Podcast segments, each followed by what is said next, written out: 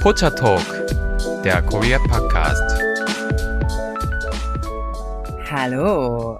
Herzlich willkommen zu einer True Crime Folge Pocha Talk, der Korea Podcast mit Lisa und Delilah. Yes.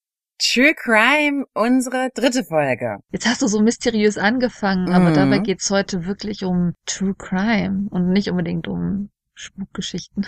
Aha, okay, okay. Ich bin gespannt. Ja, du hast mir schon so ein bisschen Vorgaben gegeben. Wir wollen ja nicht hier zu sehr Albträume hervorrufen und äh, der Lisa gefallen manche Fälle nicht auch unbedingt, weil es gibt ja auch so ein paar unheimliche Fälle, kann man ja nicht verneinen. Und da dachte ich mir heute, dass ich es mal auf die sichere Schiene lege und mit einem relativ international bekanntem Fall euch mal in die Tür reinfliege. Okay, super, ja. Äh, gefallen ist äh, ein bisschen ähm, ja, gefallen mit True Crime ist schwierig. Ähm, Interesse Genau, haben, ohne ja. sich mental zu beschädigen. I- I- Das ist schön, ja genau. Ohne Trigger Warning und so weiter. Äh, ja, also ich bin gespannt auf den heutigen Fall. Trigger Warning frei. Ja, normalerweise ist ja so, dass ich ziemlich sicher gehen kann, dass Lisa von dem Fall noch nie gehört hat. Heute weiß ich es nicht, Lisa. Heute geht es um den Itaewon-Fall. Hast du davon schon mal gehört? Nein, also jetzt so vom Titel her noch nicht. Nein, ich bin, bin ganz ohr. Uh, da habe ich ja ein, ein blankes Canvas vor mir. Okay, ja, wie der Titel schon sagt, spielt die Geschichte in Itaewon. Mhm. Möchtest du uns kurz vorstellen, was Itaewon ist, Leser? Ja, Itaewon ist ein interessantes Viertel in Seoul.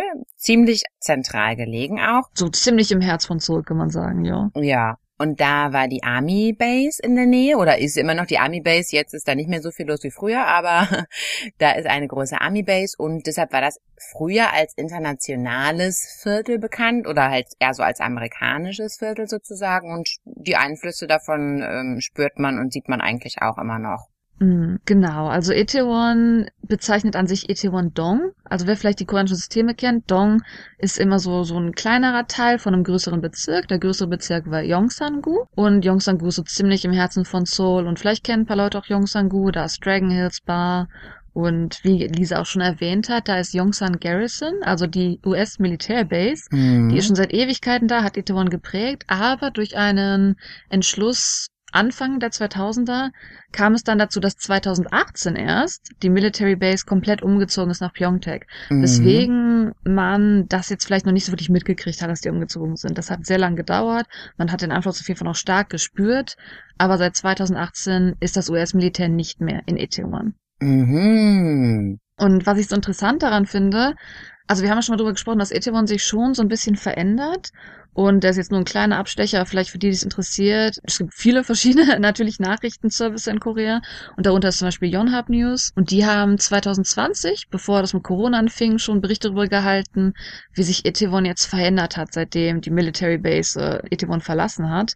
Also ich sag mal, Itaewon ist ja wirklich dafür berühmt, dass es voll mit amerikanischen Soldiers ist, voll mit ausländischen Touristen, weil das sind einfach die ganzen Angebote, die halt auch exotisch sind. Also jetzt für jeden, Ja. der jetzt nicht koreanisches Essen verträgt, der konnte da all die ausländischen Restaurants finden und das ist dann wirklich meistens von Ausländern sogar noch hergestellt. Also man hat da viele Sachen, die vielleicht dem eigenen Geschmackspalette entsprechen. Mm, Das Personal ist auch oft ähm, englischsprachig gewesen oder das waren oft die Austausch, nicht Austauschstudenten, die internationalen Studenten, die da als Beides, Aushilfe also Working Holiday und machen so. auch viele in Itaewon Genau, tatsächlich. genau. Und viele Leute wohnen auch in der Nähe von Itaewon, weil das einfach Mhm. einfacher ist. Oder Noxapyeong ist ja auch direkt an Itaewon dran, weil das so alles so zusammenhängt. Mm. Und Itaewon, würde ich sagen, ist immer noch auf jeden Fall ein Keyspot für das Nachtleben. Das haben wir auch während der Corona-Zeit mitgekriegt mit den ganzen Clubbing-Vorfällen. Aber es wird halt immer mehr beobachtet, dass was Restaurants angeht, dass da immer weniger wird, weil die Kundschaft schwieriger wird, weil sie sich nicht mehr halten können. Das ist so die Entwicklung, die man es gesehen hat, seitdem die Amerikaner Itaewon verlassen haben. Ah, okay. Ja, ja. Genau, unsere Geschichte spielt in Itaewon, jedoch noch weit, weit zurück. Allerdings nicht so weit zurück wie bei den anderen beiden Fällen. Wir sind im Jahr 1997 Mhm. und würde ich jetzt vielleicht schon spoilern. Es geht um einen Burger King und es gibt seitdem, soweit ich weiß, in Itaewon keinen Burger King mehr. Nee, ich kenne auch keinen Burger King. Ich kenne einen McDonald's und so einen Taco Bell. Aber Burger King, nee, genau. Okay, wir sind also in 1997, es ist der 3. April und zwar geht es um einen 22 Jahre alten College-Studenten namens Cho Jung Pil und was man so von ihm hört, Also wenn man Fotos von ihm sieht, hat er ein sehr sympathisches Gesicht. Er war auch in der Schule immer jemand, das hat man ja schon mal, ne, dass es diese Listen gibt, wie man untereinander mit den Noten abschneidet. Da war er immer ganz oben an der Spitze mit seinen Noten. Mhm. Und er war wirklich ein Sohn, wo die Eltern sehr stolz drauf sind. Und sind an die diesem. Abend, ja. das hast du jedes Mal, oder dass du die Geschichte kennst. Völlig unvoreingenommen. Das würde ich noch in den Hintern beißen. ähm, also haben wir jetzt den 3. April und am 3. April war er mit seiner Freundin für ein Date in Gangnam verabredet. Das ist so von Itaewon so eine halbe Stunde ungefähr entfernt. Aber seine Freundin wohnt in Itaewon und es wurde jetzt schon spät, schon so 10 Uhr. Also haben sie auf den Weg nach Itaewon gemacht, damit er seine Freundin nach Hause bringen kann.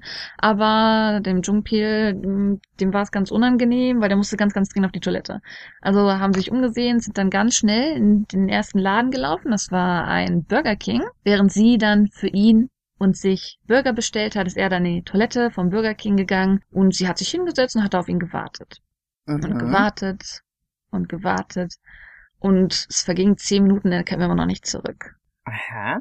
Mhm. Also hat sie sich umgeschaut, hat gedacht, okay, wo ist er denn jetzt? Ist er immer noch auf der Burger King Toilette? Mhm. Und als sie dann zur Burger King Toilette gesehen hat, sah sie einen Mann, der mit einem erschrockenen Gesicht rauskam, sich die Hand vor dem Mund hielt.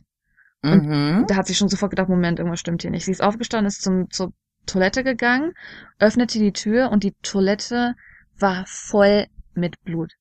Mhm. Also da war wirklich eine Menge an Blut und sie sah dort in der Ecke ihren Freund mit mehreren Messerstichen komplett am Verbluten und sie hat dann versucht zu greifen, was da an Tüchern war, um die Blutung zu stoppen, aber er hat so geblutet, dass er in dem Punkt, wo sie ihn entdeckt hat, schon verblutet war. Okay. Ja. Und das ist die Geschichte des international bekannt gewordenen Itaewon-Mordes. Aha. Und der, der da rausgekommen ist, der ist dann aber abgezogen. Der wurde jetzt nicht noch festgehalten. Durch, durch ihn hat sie das anscheinend gemerkt, dass mehrere Leute da reingegangen sind Ja. und so, aber halt nicht reagiert haben irgendwie. Ne? Das Okay. hat man vielleicht öfter leider bei so Sachen, dass Leute das sehen, aber nicht reagieren. Und natürlich, weil sie mit ihm da in Verbindung hängt. Ich möchte jetzt vorwarnen. Wie gesagt, diese öffentliche Toilette von Burger King war wortwörtlich mit Blut getränkt. Und das Ja. habe ich bei den anderen Sachen vergessen vorzuwarnen. Das haben wir im Nachhinein zusammen festgestellt. Natürlich ist es immer interessant, wenn man die Fälle dann googelt und Bilder sieht und sich das vorzustellen, wie das aussieht. Weil wenn man das googelt, dann sieht man auch Bilder, wie das Badezimmer ungefähr geschnitten ist.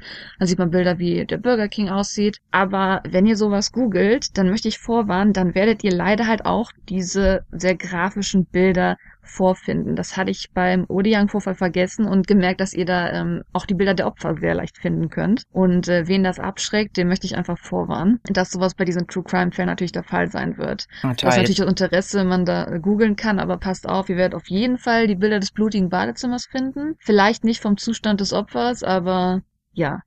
Die leider, du Vorsicht weißt, geblieben. dass das jetzt jeder googelt nach dieser, nach dieser Ich meine, wenn sie es wenn Erklärung. wollen, gerne, aber ich dachte für die armen Leute, die einfach so googeln, weil sie das Badezimmer mal sehen und wie das ungefähr aussah, tut mir leid. Also ich sag mal so, ich bin schon am Tippen. Als ob. Okay, kommen wir zum Zustand des Opfers. Also im Endeffekt, er ist ja wirklich gestorben daran, dass er extrem viel schnell geblutet hat. Er hatte drei Schnittwunden an seinem rechten Hals, er hatte vier Schnittwunden an seinem linken Hals, zwei in seiner Brust und insgesamt hatte er neun Stichwunden erhalten, an denen er relativ schnell verstorben ist. Okay. Und ja, sie fand ihn alleine, relativ spät. Und die Frage ist, wer hat ihn getötet? Man hat natürlich keine Ahnung, was da jetzt los ist. Es hat überhaupt nicht lange gedauert. Der Verdächtige wurde sehr schnell identifiziert, denn schon am nächsten Tag kam ein Hinweisanruf direkt von der US-Militärpolizei, die ja zu dem Zeitpunkt in der Nähe von Itaewon war, ne? Ja. Und die haben gesagt, dass ein Amerikaner namens Arthur Patterson der Täter sei. Und daraufhin hat die US-Militärkriminalpolizei sofort gehandelt und Patterson wurde festgenommen. Das heißt, weil dieser Fall mit einem Amerikaner war und natürlich erstmal in Itaewon in diesem amerikanischen Viertel im Endeffekt passiert ist, hat zuerst die US-Militärkriminalpolizei am Fall gearbeitet, bevor sie es dann nach Korea übergeben haben. Und der erste Verdächtige war Patterson auch Arthur Patterson im vollen Namen. Er wird aber in Korea einfach nur als Patterson bezeichnet. Okay, also ich will jetzt nicht mehr so viel vorwegnehmen wie früher oder beziehungsweise so voreilige Schlüsse ziehen. Ich, ich lerne ja aus meinen Fehlern. Aber ähm, okay, also die die die Wie ähm, vorher, so wie vor zehn Minuten, wo du noch gesagt hast, dass der Student ein ganz böser wäre, aber er das auch Ja, eigentlich so ist. schnell lerne ich dazu. so schnell lerne ich dazu. Ähm, okay, also das ist jetzt passiert. Die sind jetzt alle nach Hause gegangen und am nächsten Tag kam dann schon die, äh, die Militärpolizei und hat- jetzt schon diese Ergebnisse geliefert. Oder wie schnell ging das? Die haben wirklich am nächsten Tag sofort Ah ja. angerufen, den Tipp gegeben, dass sie wissen, dass es äh, Patterson war. Denn die haben beide halt auch Verhöre gehalten. Und im Endeffekt ähm, würde ich jetzt einfach die Verdächtigen vorstellen, die sagen, was die Wales Militärpolizei gefunden hat und wie dann Korea entschieden hat. Und ich werde mir das völlig unvoreingenommen und verurteilsfrei anhören, ja? Ich hoffe, ich habe nicht zu viel Urteil da drin. Es kommt ja auch von Quellen, die leider Urteil haben. Ach so, stimmt. Also Arthur Patterson, sein Vater ist Amerikaner, der in der US-Armee arbeiten in Korea basiert ist, also da in den US-Streitkräften arbeitet. Mhm. Und seine Mutter war Koreanerin. Und deswegen hat er halt auch aktuell dann gerade in Korea gelebt.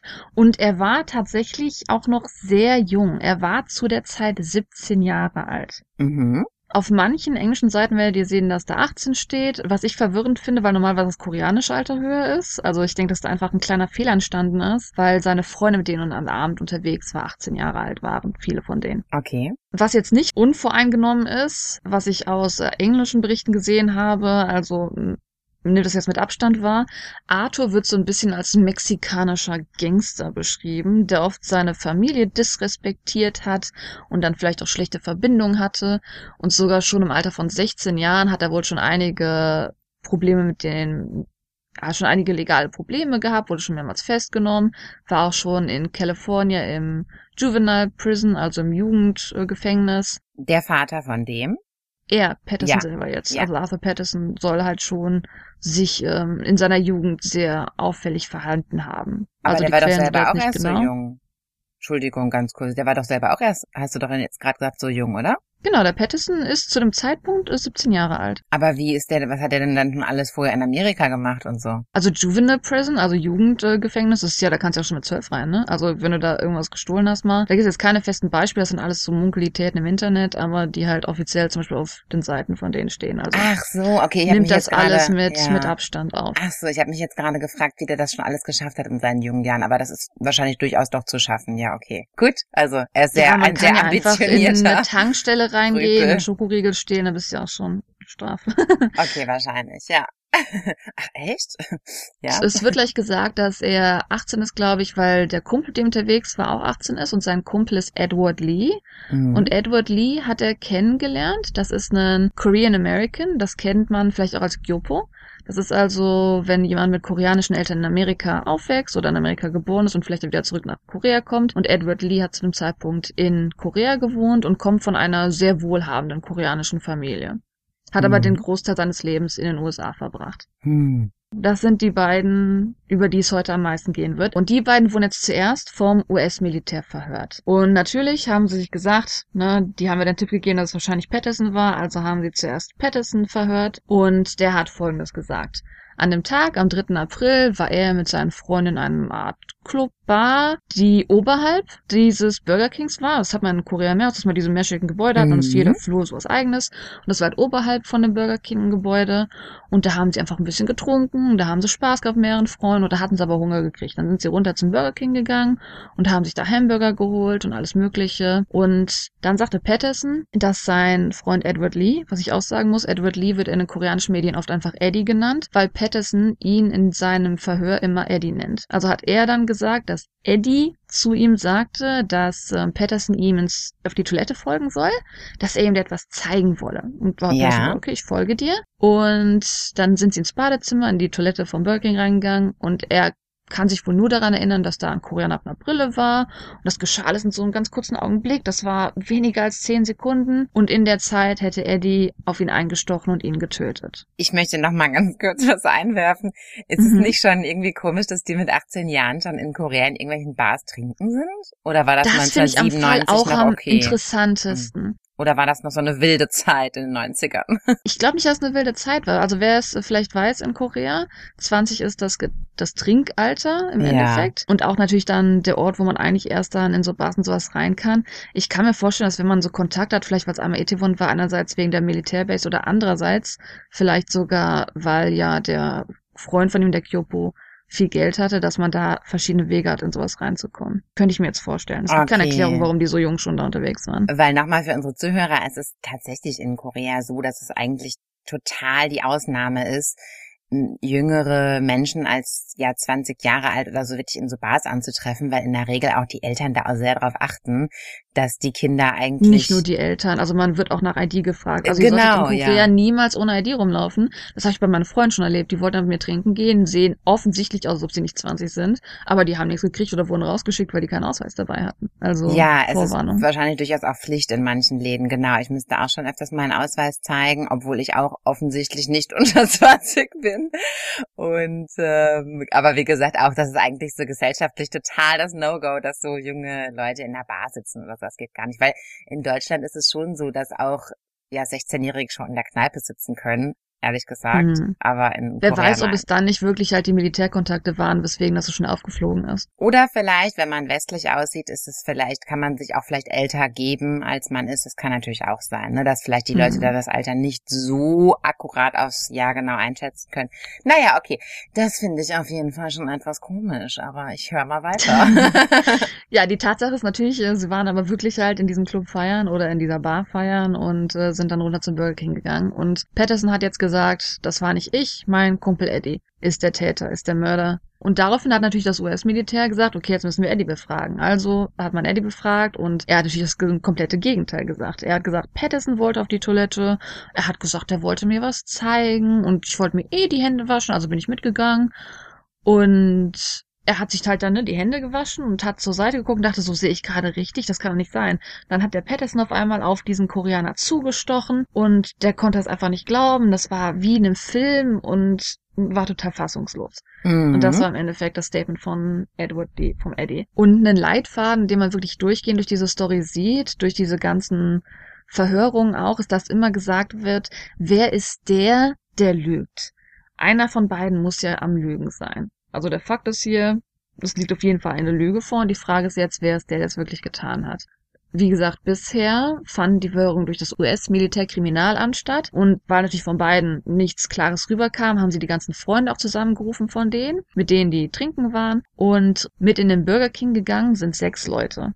Unter Okay. denen halt auch Patterson und Eddie waren. Das heißt, was wir, was ich jetzt berichten werde, ist das, was die Freunde erzählt haben. Und zwar war es so, sie haben sich in den Burger King gesetzt, ähm, sie haben dann die Hamburger bekommen und Patterson hat ein Messer hervorgezogen, um den Hamburger zu zerschneiden. Ich wollte gerade fragen nach der Mordwaffe. Ja, okay. Also er hatte au- aus irgendeinem Grund einfach ein Messer in der Tasche. Genau, er hatte so ein, äh, wie soll ich sagen, also wirklich so so ein kleines Taschenmesser? Ja, genau, Ja, so mhm. ein bisschen größer als ein Taschenmesser, aber es packt es in die Tasche, sag ich mal so. Mhm. Und daraufhin hätte wohl, als Eddie das gesehen hat, dass Patterson so ein Messer hat, hätte Eddie ihn wohl ermutigt, ah, hast du schon mal jemanden erstochen? Hast du nicht mal Lust, jemanden zu erstechen? Na komm, komm, warum versuchst du es nicht? Und hat ihn halt provoziert, nach dem Motto so, wenn du schon so eine Waffe hast, warum machst du es nicht? Und in dem Moment, wo er ihn provoziert hat, ist Cho Jung-pil auf die Toilette im Burger King gegangen. Und sie haben ihn gesehen, sind aufgestanden und haben ihm in die Toilette gefolgt. Und natürlich in die Toilette ist kein anderer gefolgt. Es waren einfach nur Patterson, Eddie und Jungpil, das Opfer. Das heißt, vom Mord selber konnten jetzt die anderen Freunde nicht berichten. Sie konnten aber erst berichten, was dann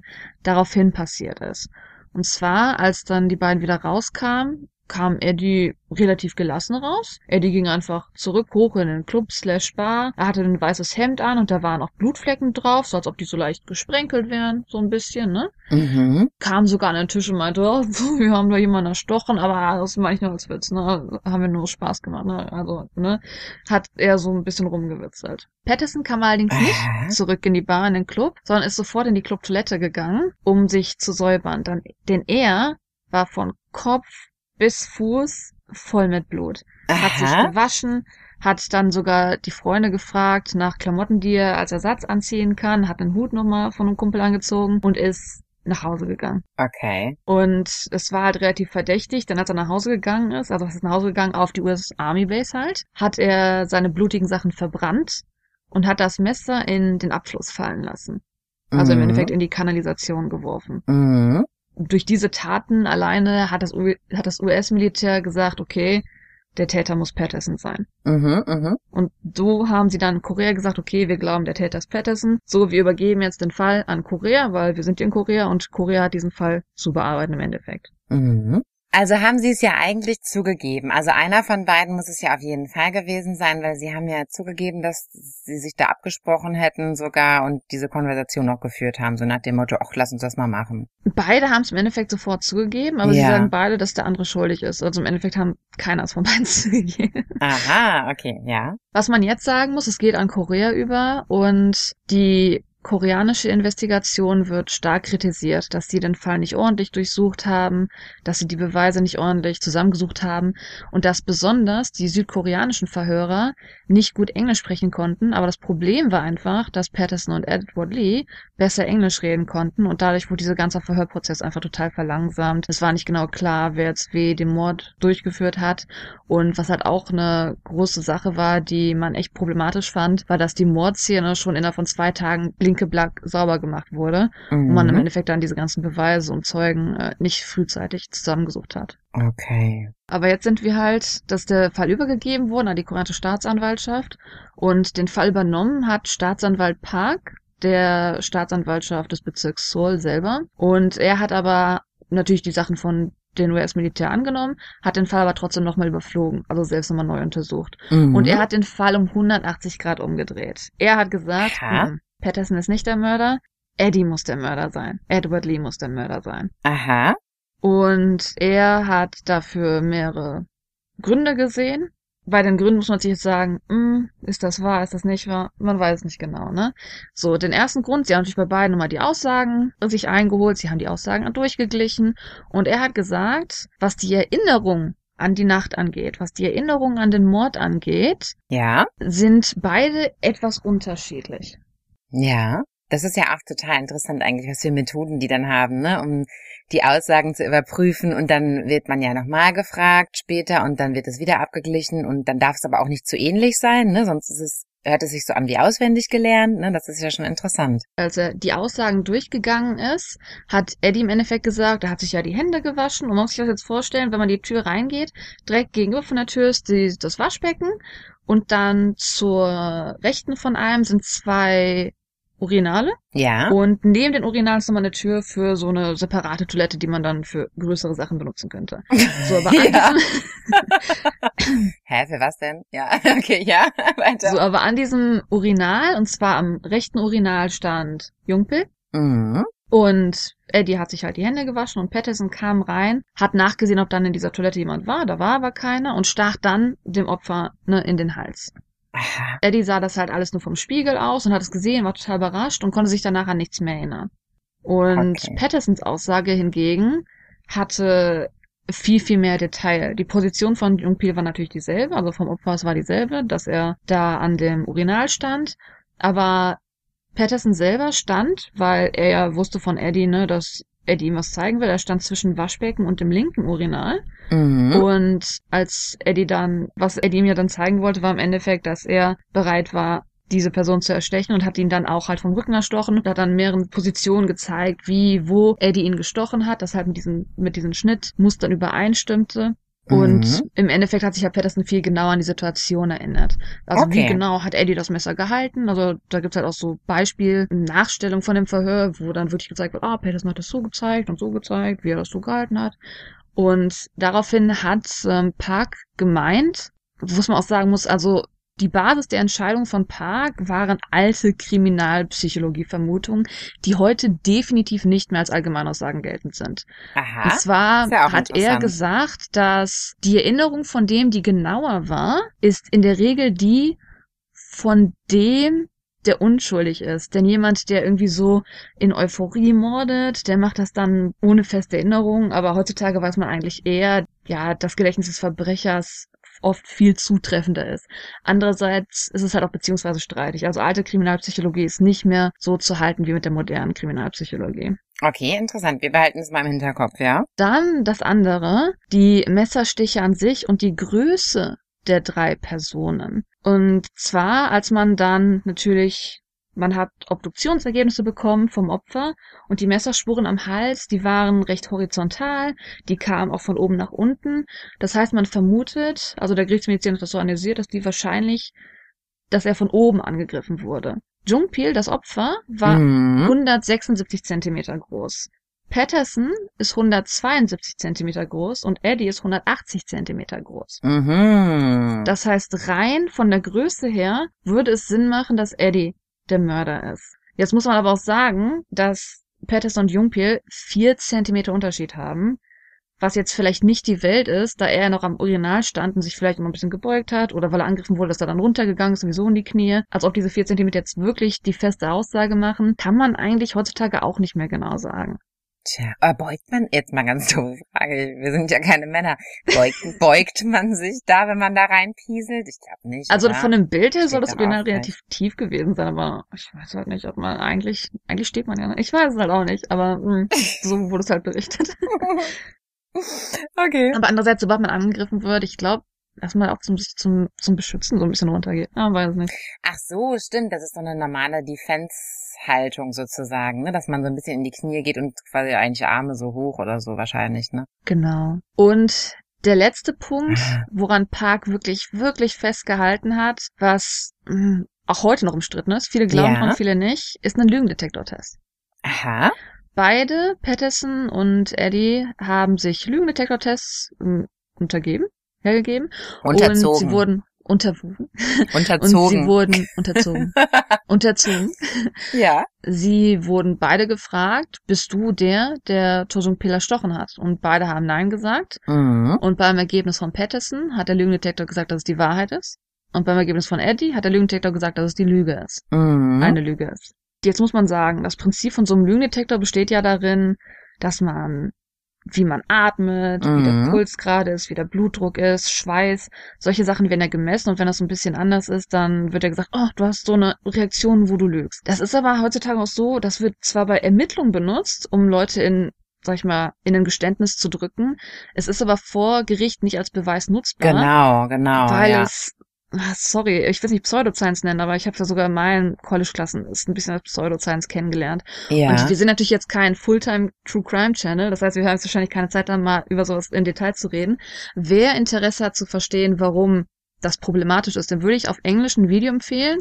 Und zwar auf YouTube einfach The Lie of the Polygraph von Matt Orchard.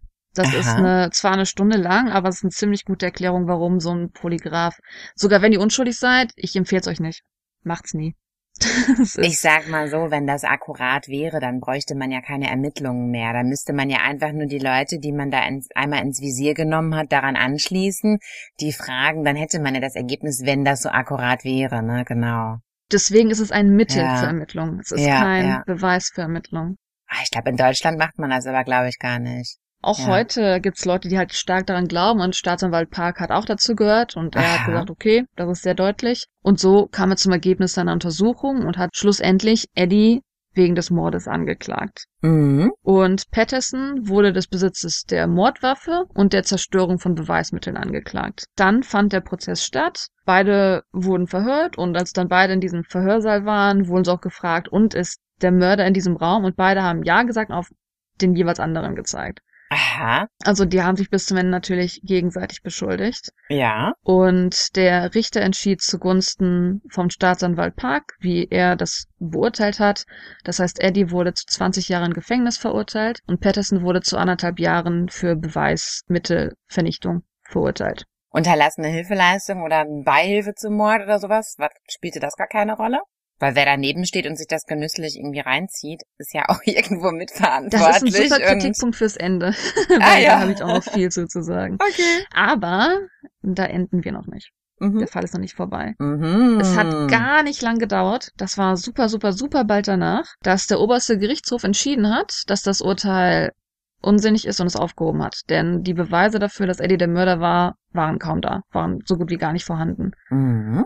Und darum sollte der Prozess nochmal neu aufgenommen werden und Eddie wurde freigesprochen. Und dann ist natürlich die Frage, wenn wenn Edward Lee, wenn Eddie ihn nicht getötet hat, dann kann es ja nur Patterson gewesen sein. Mhm. Okay, also Patterson wurde ja, weil er jetzt nicht für den Mord angeklagt wurde, sondern für etwas, was offensichtlich ist, für die Vernichtung der Waffe, äh, für die Vernichtung von Beweisen und er hat ja die Waffe. Mhm. Er müsste ja dann ne, noch die anderthalb Jahre da absetzen. Er war aber auch nicht mehr im Gefängnis, denn er wurde auch bereits entlassen. Aha. Das heißt, beides, Eddie und Patterson wurde freigesprochen und Patterson wurde sogar noch vorher freigesprochen. okay. Jetzt bin ich gespannt. Und das war natürlich gerade für die Familie des Opfers nicht so cool, weil die natürlich den Mörder des Opfers auf jeden Fall im Gefängnis haben wollten. Klar. Und darum ging es darum, möglichst schnell Patterson zu bestrafen, am besten wieder den Prozess zu eröffnen. Mhm. Und daraufhin hat man halt Patterson versucht zu finden. Das Problem war aber, Patterson war wirklich weg. Patterson hat Korea verlassen. Und es war halt so natürlich, zu der Zeit, wo sie verhört wurden, gab es, sag ich mal, so eine Art Suspendierung der Ausreise. Das hat man ja oft, wenn jemand ne, Mhm. vor gewissen Legalitäten steht, dass ihm Ja, verboten klar. wird auszureisen, verboten wird abzuhauen. Die Maximumzeit für diesen, für diese Suspendierung, zu der Zeit zumindest, betrug jedoch drei Monate. Und das musste alle drei Monate wieder verlängert werden. Da er aber im Gefängnis saß, hat die Staatsanwaltschaft vergessen, das zu verlängern.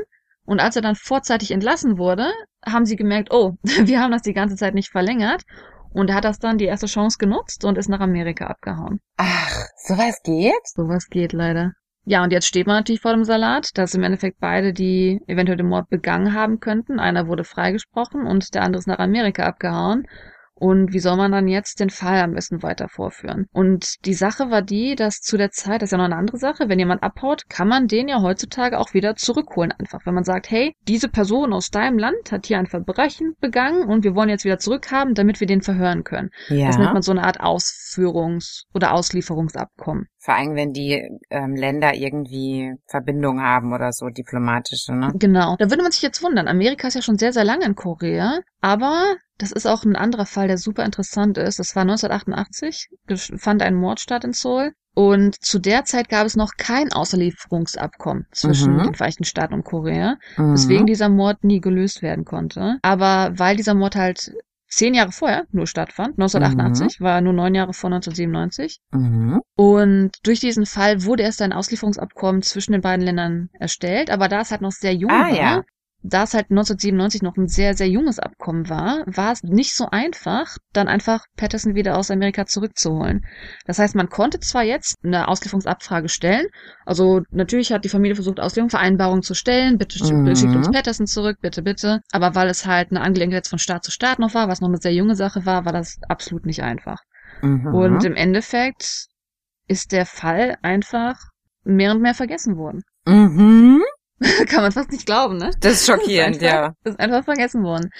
Und zwölf Jahre nach dem Fall, im Jahr 2009, kam ein Film raus, der das alles nochmal ändern sollte, weswegen der Fall auch international etwas bekannt ist. Und der Film heißt auf Englisch The Case of Itaewon Homicide. Aha. Er ist auch schon mal bekannt als Where the Truth Lies. Ja. Weil ja einer von beiden lügen muss. Ne? Ja. Man muss herausfinden, wer von den beiden lügt eigentlich, wer erzählt die Wahrheit. Dieser Film hat auf jeden Fall nochmal wieder Interesse an dem ganzen Fall geweckt. Also ganz Korea war auf einmal wieder, wow, Moment mal. Das ist hier passiert? Warum wurde noch keiner von den beiden bestraft? Denn gerade die Darstellung der beiden in dem Film von Patterson und Eddie war natürlich die von kaltherzigen Mördern und keiner will gestehen, wer es war. Und ja. muss es sagen, dass dann wirklich gesagt, es sind berühmte Schauspieler in dem, in dem Film auch. Und dass Aha. gesagt wurde, ich mag die Schauspieler eigentlich, aber die wirken in dem Film wie unheimlich emotionslose Psychopathen. Das ist echt eine Okay, Mist. interessante Art, sich den, den Film, Film anzugucken. Ja, den Film müssen Von wir 2009 unbedingt allerdings. verlinken in unserem Blog, dann können sich unsere Zuhörer den auch mal anschauen. Dadurch, dass dieser Film halt so viel Aufruhr gestellt hat, noch im selben Jahr, am 15. Dezember 2009, hat dann Korea selber ein formelles Auslieferungsersuchen nach die Vereinigten Staaten gestellt. Das also ist ja vorher war da die. Familie die ganze Zeit, die das getan hat und jetzt haben die Ja. gesagt, okay, wir machen es offiziell, wir wollen, dass Arthur Patterson zurückgeholt wird nach Was Korea so- aus den Vereinigten Staaten. Was so Mediendruck auslösen kann teilweise, ne? Ist ja schon interessant, ja. Gut, dass du es ansprichst. Du hast mich ja beim ersten Fall gefragt, wie kam es dazu, dass es 14 Jahre gedauert hat. Ich habe im Nachhinein gelesen, dass es daran lag, dass irgendein Zeitungsartikel mal diese ganzen Nordkorea-Flüchtlinge aufgeführt hat. Bei dem ersten Fall haben- über Susi, Susi Kim, genau. Du hast ja, Ja, gefragt, hey, wie Kim. kam es dazu, dass dieser berühmte Fall nicht hinterfragt wurde? ja. Der wurde hinterfragt, als der nochmal in den Nachrichten stand, als wow, erinnerst du dich, als der entführt wurde? Und da hat die Regierung gesagt, hm, ist das möglich, dass der so entführt wurde? Ach, Also waren es auch die Medien anscheinend. Verstehe, ja, okay. Ich sag mal, es ist öfter so. Es sieht man heutzutage ja auch gerade bei aktuellen Fällen, die stattgefunden haben dieses Jahr. Ist ja, das die so? Medien unheimlichen Unterschied machen, wenn die involviert sind oder ob die nicht involviert sind. Irre. Das ist ja, das ist Mhm. ja Ach, na gut, das lasse ich jetzt mal unkommentiert, aber im Grunde genommen, dass die teilweise besser äh, recherchieren dann als die Ermittler an der Stelle, naja gut. Ach, das Okay. auch, ja gut. Auf jeden Fall hat dann Korea gesagt, bitte liefert uns Patterson aus. Wir wollen diesen Fall fortführen, wir wollen ihn nochmal eröffnen. Und das ging halt trotzdem nicht sofort, denn Patterson hat halt alle möglichen Schlupflöcher genutzt, die er da nutzen könnte. Nach dem Motto, oh, ihr wollt mich jetzt gerade für die falschen Sachen rüberholen. Aber wirklich nur auf legalen Wegen versucht, jede Mhm. mögliche Auslieferung zu vermeiden. Und Klar. im Endeffekt, er wurde ja für das Verbrechen der Beweisvernichtung, das, wo er bereits dann für ein Jahr und sechs Monate bestraft wurde im Endeffekt, da wurde er Mhm. schon für als schuldig erklärt. Und das ist halt das Problem mit einer bereits vergebenen Strafe. Denn Mhm. Eddie wurde ja bereits zum Mord verklagt, aber freigesprochen. Das heißt, er kann nicht wieder zum Mord verklagt werden. Verurteilt, ja. Patterson wurde ebenfalls, okay, bereits verurteilt, aber für Beweisvernichtung. Das heißt, er kann noch für den Mord verurteilt werden. Was natürlich sehr passend kam, weil natürlich der Film auch Aufmerksamkeit auf Patterson besonders gezogen hat. Aha. Und man natürlich jetzt vermutet hat, ah, das ist wahrscheinlich aber Patterson. Man wollte natürlich auf jeden Fall einen der beiden haben, aber weil halt Eddie freigesprochen wurde, hat man im Endeffekt sich nur auf Patterson konzentriert, ihn zurück nach Korea zu kriegen. Ah, sehr interessant, okay. Warte mal, in welchem Jahr war das jetzt? In 2010 oder 2009, Dezember, als der Film. Dezember ja? 2009 Okay. haben sie die ersten Auslieferungsanfragen gestellt, also offiziell Korea. Und er sollte bereits Dezember 2011 dann in Korea landen, hat aber dann auch mehr Schlupflöcher genutzt, also war dann erstmal in Los Angeles Detention Center und ist tatsächlich erst am 23. September 2015, also Ach. fast 20 Jahre nach dem Fall, gut jetzt 18 Jahre Wow. ungefähr, ne? fast 20 Ja. Jahre nach dem Fall in Korea gelandet. Irre. Und als er dann nun endlich in Korea gelandet ist, hat man den Fall nochmal geöffnet und hat ein neues Team zusammengestellt, hat ein neues äh, Staatsanwaltschaftsteam zusammengestellt. Die haben dann das Toilettenset nochmal nachgebaut, die haben die Analyse nochmal angebaut. Natürlich waren die Beweise im Endeffekt, also die Beweise natürlich, die man hat, das waren natürlich die ganzen alten, die schon existierten, aber man hat versucht, andere Prozesse zu benutzen. mhm. Und zwar hat man angefangen, forensische Techniken, die sich ja in den ganzen Jahren wissenschaftlich durchaus verbessert haben, wirklich mal darauf zurückzugehen, was die vielleicht einem sagen. Und man ist dann zurückgegangen auf die Aussage von Patterson, was der so gesagt hat. Und man hat sich dann besonders die Analyse von den Blutflecken angesehen. Und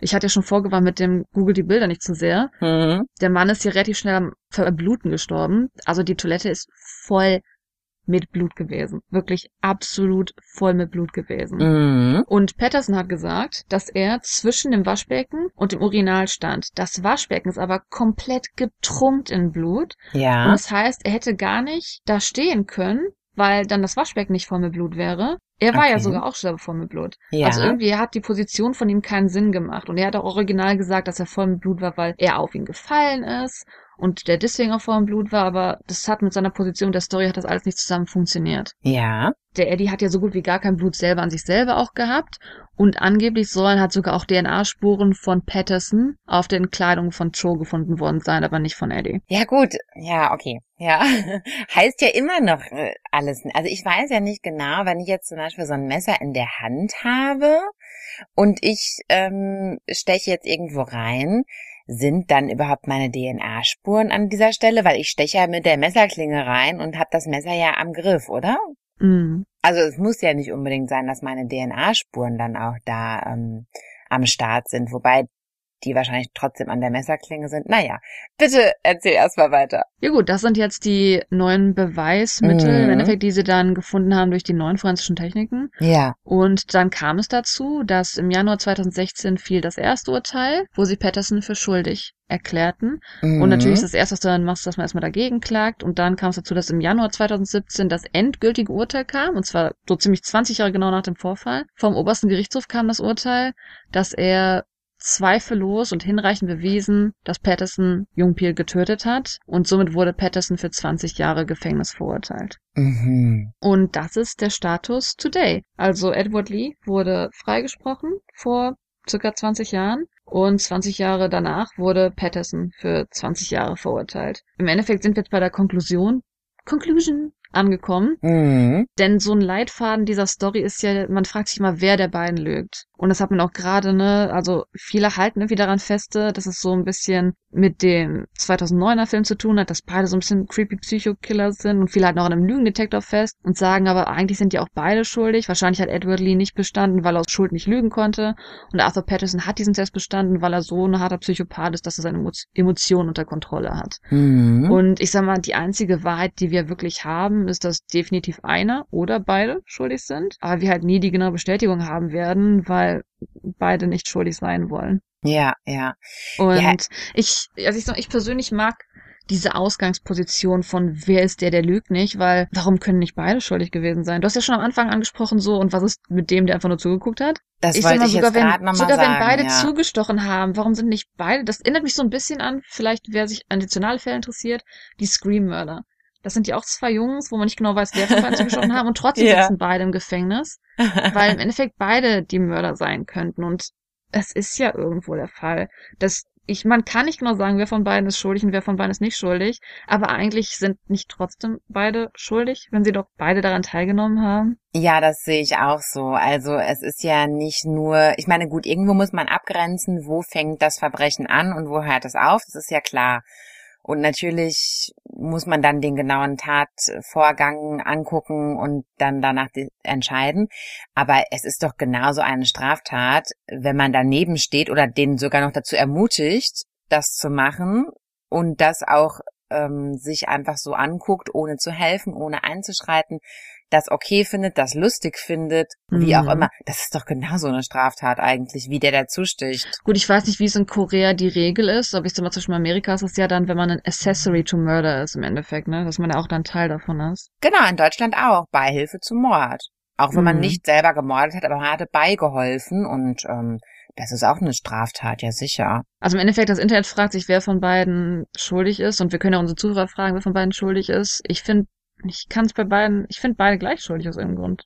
Irgendwas kann ja. da ja nicht stimmen. Ich finde auch beide gleich schuldig und das ist, spielt für mich auch keine Rolle, wer da federführend beziehungsweise messerführend ja gewesen ist, weil ja wie gesagt, die sind ja beide gleich gestört. Ey.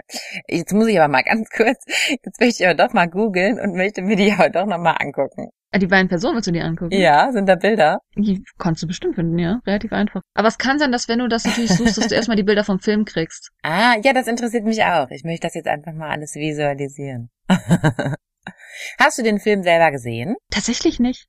Ich habe äh, Trailer dazu gesehen. Ah. Aber wer den Film googelt, wird wahrscheinlich einen sehr bekannten Schauspieler erkennen. Ah, ja. Ach, der Schauspieler sieht aber dem Edward wirklich ein bisschen ähnlich, dem Eddie. Und Ach, das hast du das Foto von Edward auch schon gefunden? Jetzt? ja, und er ist auf jeden Fall ein sehr ähnlicher, ähnlicher Typ. Also der Charakter von dem ist in dem Schauspieler sehr gut wiedergegeben. Hm. Was aber interessant ist, es gibt einige Filme in Korea, die gemacht wurden, bevor jemand gefunden wurde, weil man natürlich auch mehr Aufmerksamkeit für den Fall haben wollte, aber andererseits auch dann den Tätern sagen wollte, wir haben euch nicht vergessen, wir suchen noch nach euch. Es Interessant. gibt einige interessante Filme. Das ist ja, ah, und das ist hier der andere, okay. Das ist der Patterson. Da kannst du auch Fotos finden, wo er dann in Incheon ankommt, in 2015. Das ist Ich ja gar nicht so lange her. Das habe ich jetzt hier, glaube ich, gerade, genau. Wahnsinn, wie kommen Jugendliche darauf aus Spaß, mal eben aus so einer Bierlaune heraus sozusagen. Das ist ja echt abartig, ne? Da musst du ja wirklich tiefen, tiefen gestört sein, sorry. Der Fall ist jetzt ein bisschen anders tatsächlich. Wir haben bisher so ein Mystery gehabt. Ich sag mal, das ist jetzt ein sehr berühmter Fall in Korea und Ja, es ist nicht wirklich Mystery, weil wir eigentlich genau wissen, wer es war. Wir Mm. wissen nur nicht genau, was die genauen Tatsachen sind. Wahnsinn. Ja, klasse. Also, was heißt klasse? ja, super. Nein, so nicht, aber ähm, spannender Fall. Und auf jeden Fall ja auch ein Fall, der ja auch sicherlich die koreanische Geschichte wieder einmal sehr prägt. Denn das hat ja auch das ganze Justizsystem auf eine Art und Weise wahrscheinlich ein bisschen in Frage gestellt, ne? Erstens, dass das in Vergessenheit geraten wurde, dann, dass der einfach so ausreisen konnte nach Amerika über Jahre und diese äh, Lügendetektor-Sache, das ist ja alles auch heutzutage verändert und hat bestimmt auch ein bisschen damit zu tun gehabt. Hm. Ja, ich denke auf jeden Fall, dass natürlich dieser ganze Druck, der dadurch entstanden ist, dass man das in Zukunft aufnimmt. Nur das Opfer, das, da von dem gibt's hier gar keine Bilder oder es kommt Das auf ist jeden halt Fall das, nicht das automatisch. Traurige. Also man hat das, man hat das oft leider in Korea. Also ich würde gerne oft mehr von Opfern erzählen. Im Sinne davon, weil das sind natürlich Leute, über die man am meisten reden will. Also ich kann euch nur sagen, man findet ein Foto von dem und man weiß, dass ein 20-jähriger College-Student ist und Mhm. auf den die Eltern sehr stolz waren. Mhm. Aber es ist sehr schwer in Korea, weil man irgendwie so die Privatsphäre der Leuten so ein bisschen protecten, beschützen will, dass man Mhm. selten solche Infos kriegt, aber eigentlich sind das ja die wichtigeren Personen in so einem Fall. Man hat ja wirklich nichts zu ihm zu erzählen, außer dass er leider erstochen wurde im Burger King in Itaewon. Stimmt, ja, das ist in der Tat total, ja, also es wird dem Opfer nicht gerecht, ne, wenn der einfach so als so geradezu anonymes Opfer, also ich meine, der Name wird ja gesagt, aber mehr dann eben auch nicht, großartig. Äh, und über die Täter weiß man alles Mögliche. Nicht, dass das in irgendeiner Art und Weise eine Würdigung der Täter wäre, aber ja, die Opfer sollten echt nicht vergessen werden hierbei. Ja, spannender Fall. Okay, und also der Patterson sitzt jetzt im Gefängnis in Korea. Und der Edward Lee wurde nach nicht mal einem Jahr freigesprochen. Noch nicht mal im Jahr freigesprochen. Wahnsinn. Weiß man, was der jetzt macht? Ist der noch in Korea oder? Also wer sich jetzt aktuell Berichte zu dem Fall ansieht, wird vielleicht feststellen, dass Bilder von ihm zensiert sind. Weil natürlich, wenn jemand freigesprochen ist, er hat ja das Recht, ein neues Leben anzufangen, weil er als unschuldig gilt. Mhm. Und deswegen, ja, hat auf jeden Fall ein neues Leben jetzt irgendwie angefangen. Ich denke nicht, dass es einfach sein wird, viel über ihn herauszufinden, wie das vielleicht im Westen sonst der Fall wäre. Hm, interessant. Ja, ich danke dir für den Fall. Ja, ich freue mich und wir können ja auch unsere Zuhörer mal fragen, was die davon halten und wie die auf die beiden Kerle da reagieren würden, wer denn was jetzt bekommen sollte. Ich denke, dass das, genau, ich denke, dass das sehr spannend gewesen ist heute. Und ja, genau, also bitte eure Kritik oder eure Meinung zu diesem Fall gerne an unsere E-Mail-Adresse potchatalk at gmail.com p-o-c-h-a-t-a-l-k at gmail.com.